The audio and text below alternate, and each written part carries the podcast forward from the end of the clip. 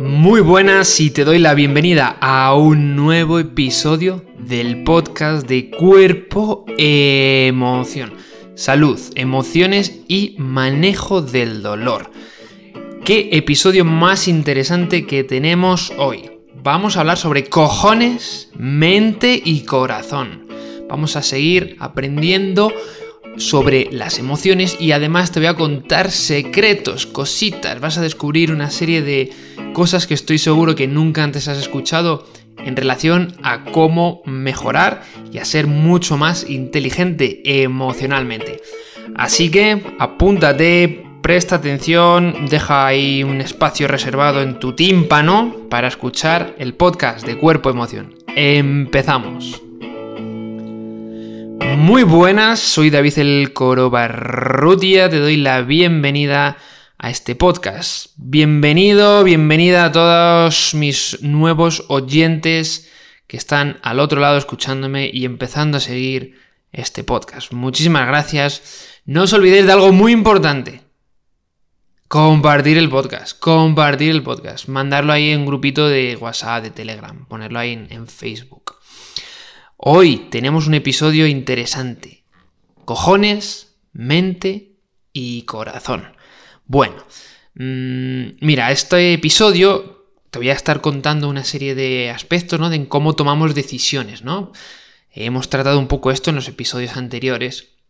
Pero bueno, quiero que aprendas que a veces eh, hay que tomar decisiones con la mente y otras veces con la cabeza. Y yo, pues, eh, chamán de cuerpo-emoción, pues he metido ahí un poquito entre medias que a veces hay que echarle cojones a la vida y a las decisiones que tomamos. De hecho, cuando preparaba el episodio, mira, hay un famoso rapero español que se llama Nach, que a mí me gusta bastante. Además, tiene una voz mmm, muy particular, muy viril. Y, y, este rapero tiene una canción que, en la que tiene una frase en la que dice, eh, pues, mente, corazón y cojones, adivina cuál de las tres toma las decisiones. Me parece bastante ingenioso el, el juego de palabras. Bueno, lo que quiero que tengas en cuenta es que si has venido escuchando los episodios anteriores, que estoy seguro de que sí, es que hemos aprendido, ¿no? De, los, de las emociones. Pues mira, ten en cuenta esto. Mm, las emociones son estados transitorios. Y estarás de acuerdo con ello, ¿no? O sea, a ti en tu día a día te pasará que pasas por una serie de emociones. De hecho, si alguna vez has visto mi logo, el logo que hay tan bonito que lo cambié hace poco, eh, lo que representa el logo de Body Emotion, aunque yo lo pongo en español, pero bueno, el, origen de, esta marca es en inglés. Si, observas, tiene una serie de colores, tiene un péndulo que representa varias cosas, pero una de ellas es esa transición, ¿no? las emociones cambian, se transforman. Bueno, eh, tenemos que tener en cuenta que pues tenemos diferentes emociones. Podemos tener de repente la emoción de la alegría y de repente la emoción del miedo. Pero entre medias de estas emociones que van fluctuando, pues tenemos espacios para pensar racionalmente. Bueno, aquí yo hago una pequeña crítica porque en realidad sí que tenemos espacios, pero mmm, como vamos a veces eh, ofuscados con la vida, sin tiempo para parar, eh, como pollos a veces sin la cabeza, pues no nos paramos a veces a tener estos espacios. Claro, esto mmm, a veces no nos hace reflexionar. Una de las cosas que tienes que tener en cuenta es que hay una diferencia entre la emoción y el estado anímico o el humor, ¿vale? Mm, porque bueno, la emoción ya sabes que es algo más transitorio y el estado anímico es algo más permanente. Es algo más permanente. Claro, ¿cuál es el problema? ¿Cuál es el problema que estoy seguro de que tú lo estás pensando ahora mismo? Pues cuando tenemos un estado anímico muy intenso, pues la cabeza se convierte en el esclavo del corazón. A veces para un lado o a veces para otro lado. Mmm, bueno, a mí es que no me gusta ser muy binario, pero bueno, a veces sí que es así, ¿no? Es, es que eh, a veces pues el estado anímico lo tienes muy alegre y entonces todo es alegría. Y, y a veces lo tienes muy triste y todo es tristeza. No es tan fácil, no es así, pero bueno. Eh, por ejemplo, Aristóteles ya lo decía que los sentimientos alteraban la capacidad de hacer juicios, ¿no? Entonces es un poco lo que te digo, la mente siendo esclava del, corazón. Claro, y tú me dirás, vale David, sí, pero vamos a ver, ¿a, qué te refieres exactamente y, por dónde encaminamos esto de, de la toma de decisiones con la cabeza, con las emociones o con el corazón? Bueno, mira, lo que tenemos que tener en cuenta es que la ciencia, ¿vale? Ha intentado explicar esto desde un punto de vista importante. Y es que cuando estás tú ahí atrapado en una emoción, esto te puede afectar en tres ámbitos, ¿vale? Es decir, tú imagínate que tú estás ahí súper, súper enfadada. O yo qué sé, o estás muy, muy alegre. Te va a afectar en tres ámbitos de manera positiva o de manera negativa. Te va a afectar en la atención, en la memoria y en el razonamiento lógico. Y presta atención, porque lo que te voy a contar ahora es súper interesante. Son investigaciones que se han hecho súper interesantes. Mira, vamos a centrarnos primero en la atención. Así que, si te estás dando un baño ahí con velitas, presta atención, relájate, haz unas respiraciones y vamos a por ello, ¿vale? Si estás un poquito ahí caminando en la calle, no pasa nada, tú no te distraigas mucho, atento, atenta, ¿vale? Porque vamos a hablar sobre la atención. ¿Qué es la atención? ¿Tú qué crees que es la atención? Es de sentido común, ¿no? Es la capacidad de centrarse en algo, ¿no? Pues en el podcast de cuerpo-emoción. Pero mira, te lo voy a explicar con una metáfora para que luego entiendas las investigaciones que se han hecho. Mira, tú imagínate un foco, un foco que alumbra, ¿vale? O vamos a imaginarlo así mejor, una cámara de fotos. Tú con la cámara de fotos puedes, una buena cámara de fotos, puedes mm, tener un foco más periférico o puedes meter el zoom, ¿vale? Y que el zoom se centre en algo, en concreto. Pues esto es lo que pasa con las emociones o con la razón. Por ejemplo, cuando tenemos miedo, por ejemplo en las hipocondrias, o cuando estás enfadada, que hay una obsesión a veces en, algo en concreto, o cuando sientes em, pasión o amor por algo en concreto, determinación, lo que sucede es que se mete el zoom de la cámara, de repente, zoom, zoom. Entonces se, se centra la información en algo en concreto.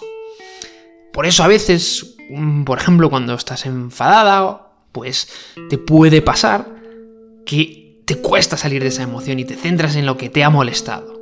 Y claro, a veces pues no, no se ven todos los puntos de vista.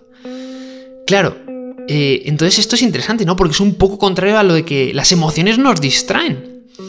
Bueno, no es que nos distraigan en sí, es que eh, bueno, se, centran metiendo el zoom en algo en concreto. Entonces, bueno, eso podría indicar que sí que nos distraen de ver las situaciones desde otro punto de vista. Pero en realidad lo que hacen es eh, agudizar la atención. Agudizar la atención. Claro, ¿por qué te decía yo al principio, mi oyente que estás ahí al otro lado, ¿por qué te decía David que la emoción y el estado anímico es distinto? Bueno, pues porque mira, esto también afecta en la atención. Cuando es el estado anímico y no la emoción, es decir, tú imagínate que llevas un tiempo sintiéndote mm, irritado, ¿vale? Pues vas a tener mucho más susceptibilidad. ¡Wow! ¡Qué palabrita! ¿eh? Hay susceptibilidad para todos mis oyentes extranjeros y no extranjeros.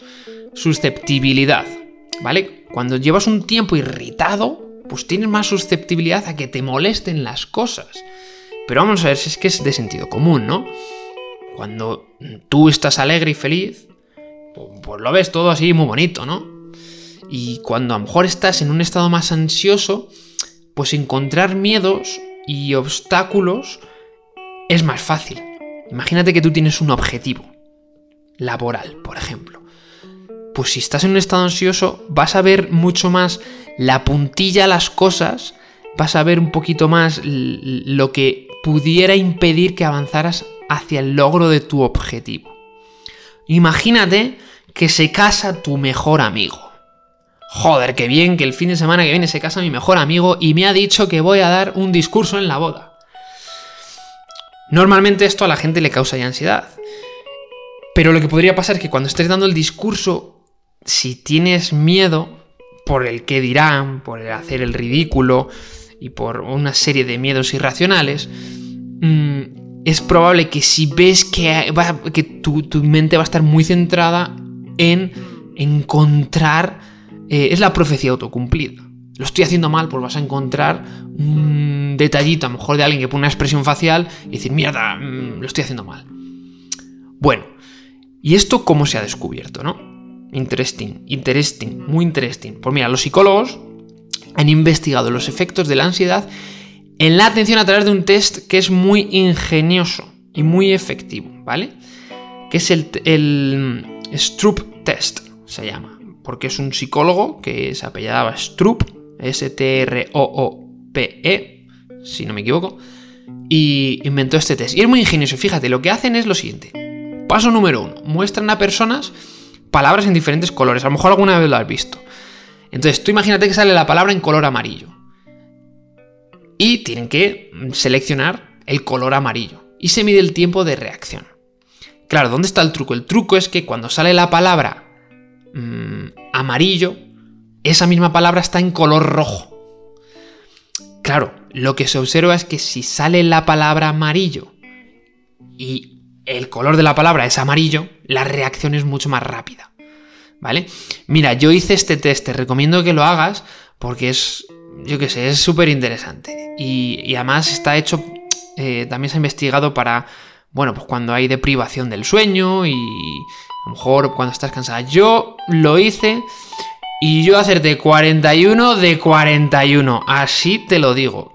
Y además me decía que tenía un 50% mm, más de acierto y de velocidad de reacción que el resto de personas. 41 de 41, no me equivoqué ni una vez. Eh, estaba en la biblioteca, estaba ahí relajado. A lo mejor si lo hago nada más levantarme, alguna vez haré el experimento, porque tiene que ser interesante. Pues a lo mejor mm, hago 38 de 41. Bueno, eh, para investigar, para investigar esto, porque claro, ¿qué relación tiene esto con cómo influye la emoción en la atención? Bueno, pues para investigar esto lo que se hizo es una versión emocional sobre este test que yo le intenté buscar y no la he encontrado. Lo quería hacer y yo, joder, yo quiero hacer esto.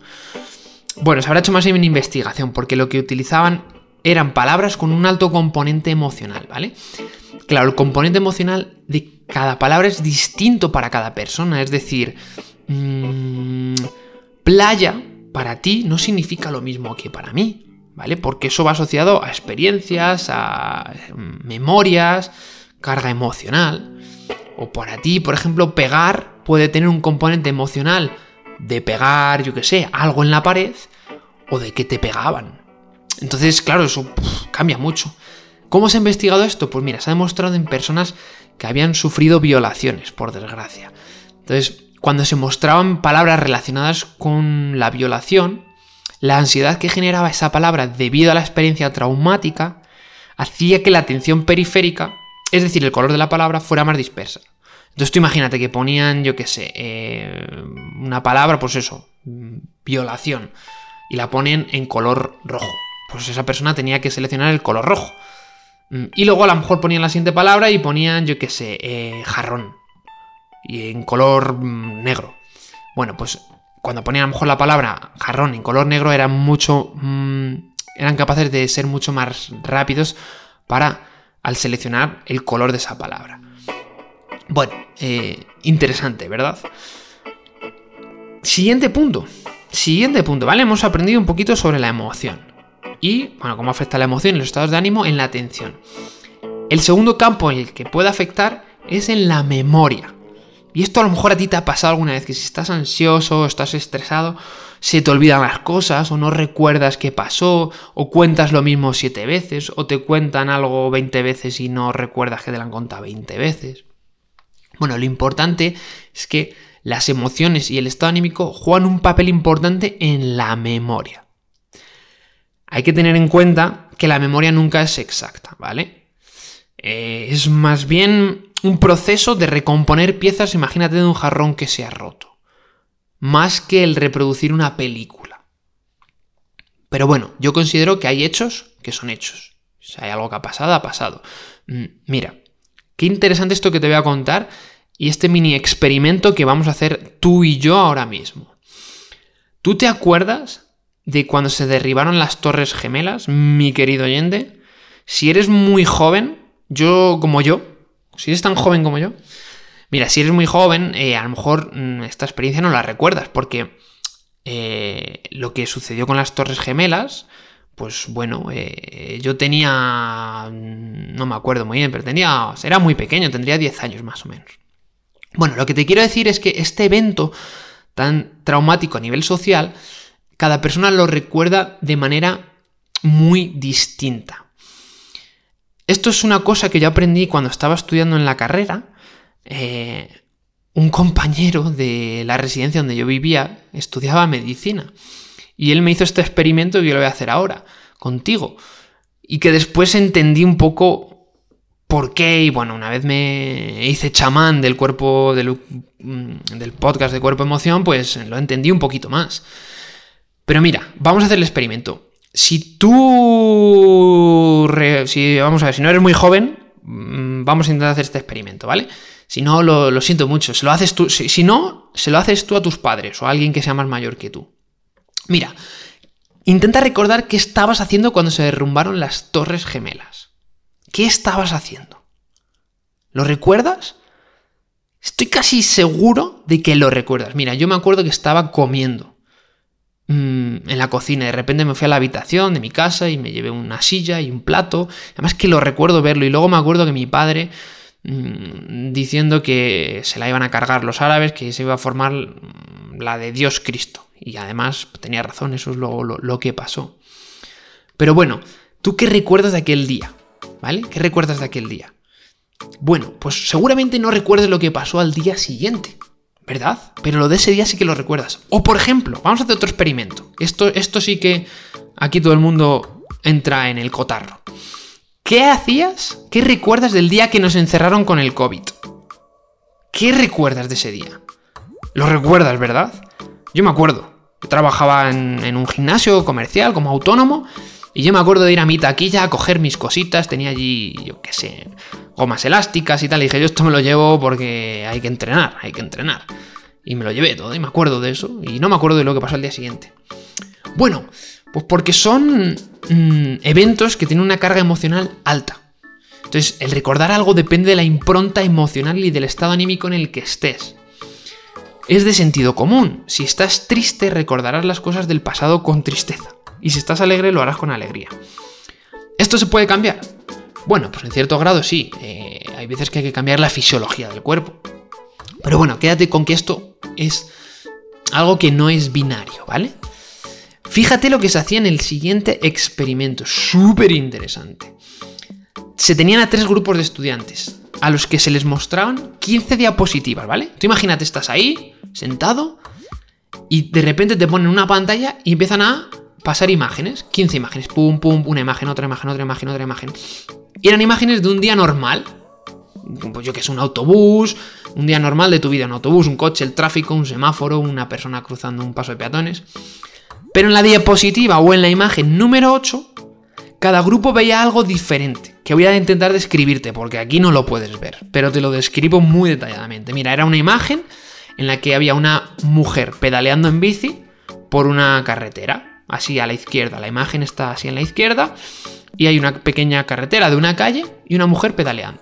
Al lado hay un árbol y al lado hay un coche aparcado. En la segunda imagen es lo mismo, pero la mujer lleva la bici en hombros. Y en la tercera imagen hay una bici en el suelo y una mujer a su lado caída en el suelo como si la hubiesen golpeado. Un coche. Bueno, recuerda que había tres grupos. Entonces, el tercer grupo veía lo de la bueno, cada grupo mm, tenía las tres imágenes. Lo que se vio es que el tercer grupo, el que veía a la mujer en el suelo, era capaz de recordar el color del sombrero de la mujer más que los otros grupos.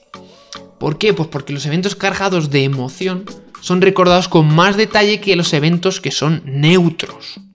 ¿Vale? Por eso, esto es una de las explicaciones de lo que te decía del cuando pasó lo de las Torres Gemelas o por ejemplo, lo que te decía de el día que nos encerraron con la pandemia mundial.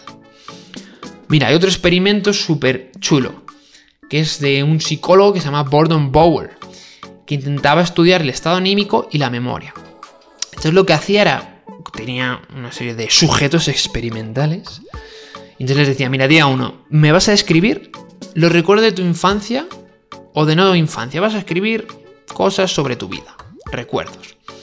Después, al día 2, al día siguiente, los leían y decían, y ahora los vas a etiquetar como agradable o desagradable o neutro. Pues yo cuando era pequeño mm, recuerdo que, mm, yo qué sé, que me tiré un pedo en la cola del McDonald's y yo qué sé, y todo el mundo me miraba porque me había tirado un pedo. Bueno, pues eso podría ser, me lo acabo de inventar, ¿eh? eso no me ha pasado a mí. Bueno, entonces tendrías que poner si eso era desagradable, agradable o neutro, ¿vale? Día número 3. Lo que hacían era inducir un estado emocional feliz o infeliz de manera artificial, a través de la sugestión hipnótica, ¿vale? Es un poco la metodología. Entonces, las personas que habían sido sugestionadas a ser felices recordaban más recuerdos que habían etiquetado como feliz. Y pasaba lo contrario, ¿no?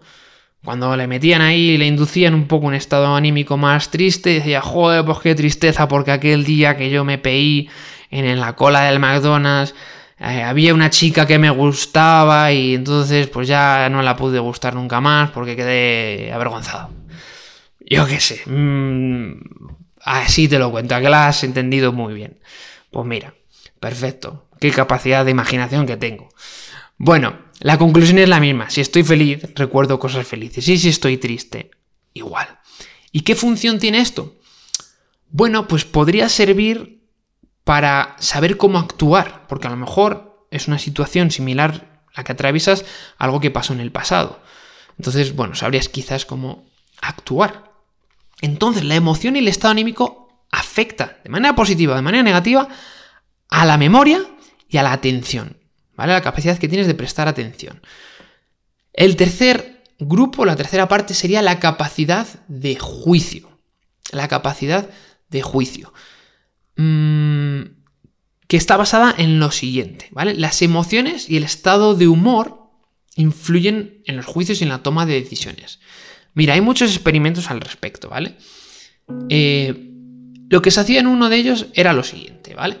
Hacían un test y se les daba feedback de si ese test que habían hecho era positivo o negativo. Les decían, muy bien, lo has hecho muy bien, mm, está genial, fenomenal. O les daban un feedback negativo.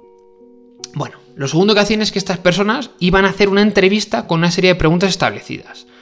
Entonces, los entrevistadores, pues iban a hacer la entrevista a personas que iban a otras personas, ¿vale? Las personas que iban a hacer la entrevista, o sea, no el entrevistador, sino la persona entrevistada, estaban amañadas, por así decirlo. Eran parte del experimento y todos contestaban lo mismo.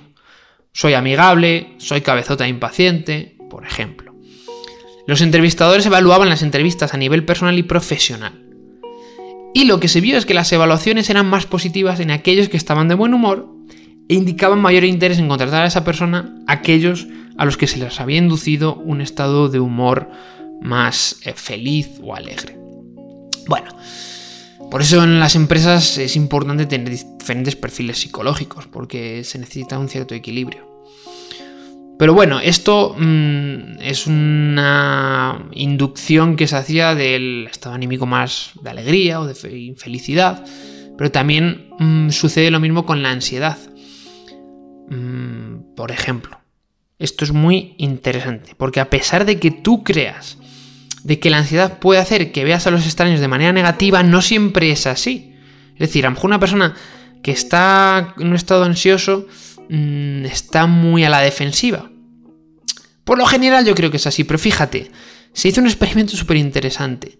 Mm, y que yo creo que a veces he observado esto en alguna ocasión. De hecho, cuando preparaba este podcast, mm, me hacía, no sé, observar situaciones pasadas en las que quizás que te voy a contar sea así. Mira, se hizo un experimento en los años 60, 70, y hace tiempo, muy interesante. lo que se hacía es que había hombres que cruzaban un puente alto y en suspensión. Tenía cierto peligro, ¿no? O sea, acojonaba un poco. Y una mujer les paraba y les daba una tarjeta para decirles que les quería hacer un cuestionario. Les daba una tarjeta, llámame, que vamos a hacer un cuestionario. Al día siguiente hacían lo mismo, pero en un puente mucho más seguro. ¿Vale? En los días siguientes lo que se demostró, lo que se vio, es que los hombres que estaban en el peligro, en el peligroso puente, bueno, en el que acojonaba un poco, llamaron mucho más a esta mujer para el cuestionario que los que estaban en ese puente eh, más seguro. Bueno, lo que nos viene a decir este estudio es que la ansiedad parece que les hizo mucho más amigables e incluso un poquito más coquetos y dispuestos a ligar. Un poquito más. Bueno, se vieron ahí con la ansiedad y dijeron. Mm, se les activaron los procesos de, toma de decisiones. Bueno, las investigaciones mm, indican que hay dos procesos en la toma de decisiones. Uno que es despacio y lento pero preciso. Esto lo hemos hablado en los episodios anteriores, ¿verdad? Y otro que es rápido pero que tiene truco. Porque a veces puede ser impreciso, pero a veces se necesita. Fíjate, una historia súper interesante. Hay un neurocientífico que se llama Antonio Damasio, ¿vale? No te me vayas, que está muy interesante. Yo sé que está haciendo largo este podcast, pero fíjate qué interesante. Antonio Damasio es un neurólogo, un neurocientífico portugués, bastante famoso. Y él cuenta una historia de que tenía un paciente suyo que tenía un daño cerebral. Y que este daño cerebral lo que le causaba era un sobreuso de los procesos reaccionales. Pensaba demasiado. Fíjate la anécdota. El neurocirujano estaba en su consulta, terminaron la consulta y le dice, vamos a ver, Paquito, la próxima consulta la podemos tener la semana que viene, el día 28, martes. ¿Qué te parece? Bueno, pues el paciente coge, saca su libretita y se pone a apuntar pros y contras. Mmm, durante media hora, teniendo en cuenta factores meteorológicos, bueno, pues a ver cómo va a ser la temperatura el día 28, eh, a ver qué tareas tengo. se tiró media hora haciendo una lista de pros y contras. Y el doctor sugirió en un momento dado ya, oye, pues mira, ¿qué te parece el día 29 en vez del 28? Y entonces el paciente cierra su diario, sonríe, asienta con la cabeza como si nada raro hubiese pasado y le dice, pues nos vemos el día 29 esto es una anécdota real, o sea, es muy fuerte, ¿verdad? Entonces lo que esta historia ilustra es que esta persona tenía un daño cerebral, ¿no? Pero cuando las decisiones son fáciles, no tiene mucho sentido gastar mucha energía en tomar la decisión. Suele ser algo rápido, emocional, ya está, el 28, ¡pum! Miras un poco el calendario y listo. Cuando las decisiones son difíciles se requiere un proceso más racional. Por ejemplo, si queremos determinar si alguien es culpable o no de asesinato, pues hombre, es importante sacrificar el tiempo a costa de la precisión, ¿no? Porque en estos casos decisiones tomadas por la emoción pues, pueden traer graves consecuencias. Entonces, bueno, fíjate qué interesante, ¿no? A veces la, cabeza, eh, la mente y el corazón mm, van ahí mezclándose y van bailando en la toma de decisiones. Claro, yo creo que a veces hay que echarle cojones. ¿Qué significa esto, David, de echarle cojones? Pues no lo sé, la ciencia yo no me he leído mucho, no sé si habrá investigaciones o no. Pero esto es mi opinión personal. Yo creo que a veces hay que echarle cojones. Y, bueno, esto quizás tenga que ver algo más con el corazón, con la emoción, con una mezcla de las dos, con la resiliencia, ¿no? Con la valentía a veces de afrontar mm, ciertas situaciones dolorosas como el dolor, mm, echarle cojones a veces al, al, miedo, ¿no? Que a veces tenemos, o, sobre todo yo creo que a la honestidad contigo mismo, a la honestidad con, con, tu parte más interna. Ser honesto con uno mismo creo que es algo que es echarle cojones, porque a veces el echarle cojones o la valentía está asociada, no, yo que sé, a cosas heroicas, ahí a, venga, el Capitán América y Hulk. Y a veces pues eso, eso no es así el afrontar los pequeños problemas para que nos hagan grandes, el tener cierta responsabilidad de, bueno, de afrontar estas cosas. Mira, de hecho yo recuerdo que algún estudio relacionaban las hormonas de la testosterona eh, con, la capacidad de lograr objetivos y, bueno, incluso estatus en ciertas eh, corporativas eh, o empresas. Bueno, podría estar relacionado porque, claro, a lo mejor esa, esa mayor cantidad de testosterona, mm, inhibe un poco el cortisol, que es una hormona más catabólica, entonces mm, es una hormona que, bueno, pues que te hace estar más cansado y más estresado y tomas peores decisiones, entonces podría haber una explicación hormonal, probablemente, probablemente, pero yo no me he metido a los detallitos. Bueno, espero que este episodio te haya gustado. Yo sé que ha sido un poco largo. Si la has estado escuchando, te lo agradezco mucho porque es media horita que has estado aquí. Mm, si em, es la primera vez que escuchas este podcast, pues bueno, verás que los podcasts a veces, los episodios que hago son bastante extensos. Pero es que creo que, em, bueno, es un poco por mí y por los oyentes, porque vivimos una sociedad en la que hay que correr todo y queremos podcasts de 10 minutos y tal. Y es que yo aquí te doy una información que es la hostia y que está muy currada y, bueno, pues mm, que es que lleva tiempo. Y creo que se hace bastante entretenido porque te cuento muchísimas anécdotas. Entonces, bueno, yo te agradezco mucho que reserves estos espacios para escuchar este podcast. Te cuento esto porque por favor comparte el podcast y cuando lo hagas mm, lo puedes decir, decir, pues mira, los episodios son un poco largos, pero, pero de verdad merecen la pena. Mm, póntelos cuando vayas en el metro, cuando tengas, sabes que tienes tiempo un fin de semana, y así los puedes escuchar con, tranquilidad y, puedes escuchar estas anécdotas y estas historietas que te cuento. Muchísimas gracias. Eh, vamos a cerrar aquí los episodios que he estado haciendo sobre eh, las emociones, bueno, más relación con las emociones, y vamos a pasar un poquito a otra fase del podcast, ¿vale? Es muy probable que en el próximo episodio, todavía no lo tengo decidido, pero hable sobre la clave para revertir el dolor, tanto físico como emocional, ¿vale? Así que presta atención porque saldrá en un par de semanas probablemente. Y, bueno, pues eh, muchísimas gracias por estar ahí. Por favor, comparte el podcast, compártelo. ¿Qué es lo que vas a hacer ahora? ¿Compartirlo? ¿Lo vas a compartir? Compártelo. Muchas gracias. en un grupito de Telegram, de Instagram. Lo pones ahí, lo compartes. Podcast el cuerpo emoción. Duran 20-30 minutos los episodios, pero es la hostia, merece la pena. Muchísimas gracias. Soy David Cel Corobarrutia, recordándote que te muevas, lo hagas sin dolor y que vivas.